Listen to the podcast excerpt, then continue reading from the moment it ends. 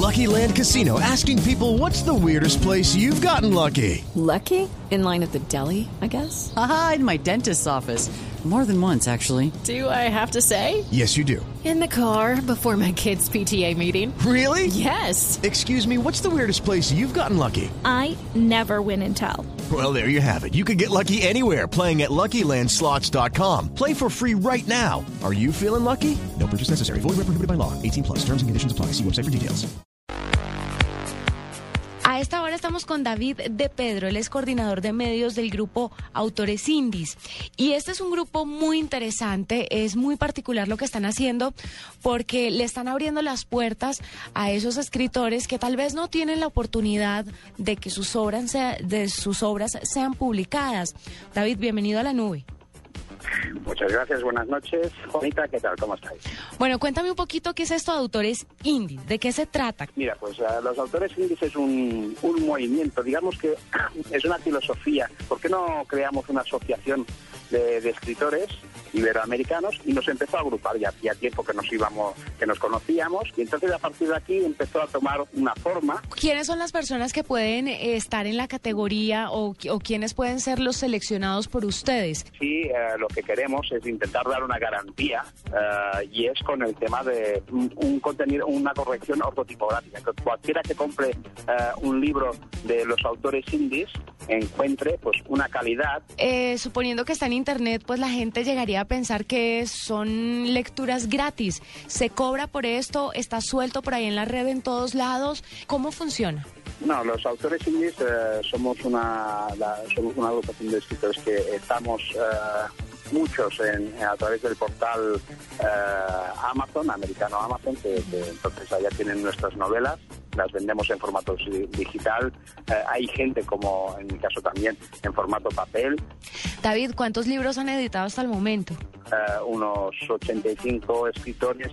Luego también dentro del grupo está pues eh, gente como Ernesto Valdés, por ejemplo, que es diseñador, que se encarga un poco de, de la imagen de- del grupo. Eh, bueno, hay un poco de todo. ¿Y hay escritores digitales que de pronto hayan tenido tanto éxito que una editorial grande o ustedes como grupo hayan decidido publicar el libro eh, en formato real, en formato eh, de papel? Bueno, eh, de hecho, eh, lo que dices tú sí es cierto, es decir, nosotros no somos un, bueno, quiero en eso, en este caso, matizar de que no somos un sello editorial. Lo que sí que hacemos es que en ese grupo de trabajo de, de autores indies intentamos proyectar, mejorar y, formar nuestras obras y las de la gente que se vaya incorporando. Luego, siguiendo el hilo de lo que decías, pues es cierto que las primeras novelas, o sea, los primeros autores, Bancaño sí tiene un, nivel de ventas increíble, eh, pues ha sido, por ejemplo, una de las autoras que fue o captada en una de sus obras a través de una editorial muy importante aquí en España que se llama Ediciones B. Pero así también fue Marta Querol. eh, entonces, eh, bueno, sí, eh, ellos eh, ahora mismo, como está el sector editorial, quieren eh, captar las mejores ventas que se dan en la red digital, ¿no? Eh, entonces, bueno, nosotros ahora cada uno ah, decide si vale la pena eh, irse con una editorial tradicional o mantener esta, este, este espíritu independiente que tenemos y, y, bueno, organizarnos con, con nosotros, con, con nuestro sistema de ventas eh, o de promoción que, que estamos aplicando. Y cuéntame cu- cuál es el, el- el autor que más te ha gustado que, que ha entrado al grupo. Bueno, no, de hecho aquí cada uno ah, lo que buscamos es que cada persona que entre dentro de, de este grupo pueda aportar alguna cosa. Cada uno tiene siempre su punto fuerte. Piensa que aquí somos escritores, pero evidentemente, por desgracia, no podemos vivir de ello, entonces cada uno tiene una trayectoria profesional. ¿Cuántos colombianos tienen escribiendo, sabes? ¿Tienen alguno? Sí, sí, sí, tenemos, a ver, eh, está por ejemplo Anthony Zampayo, Ujú. eh, luego también está Isabel Cristina, eh, Cristina Acuña, que ha escrito una novela también de, de, de amor. ¿Quién más? Está también, había alguien más.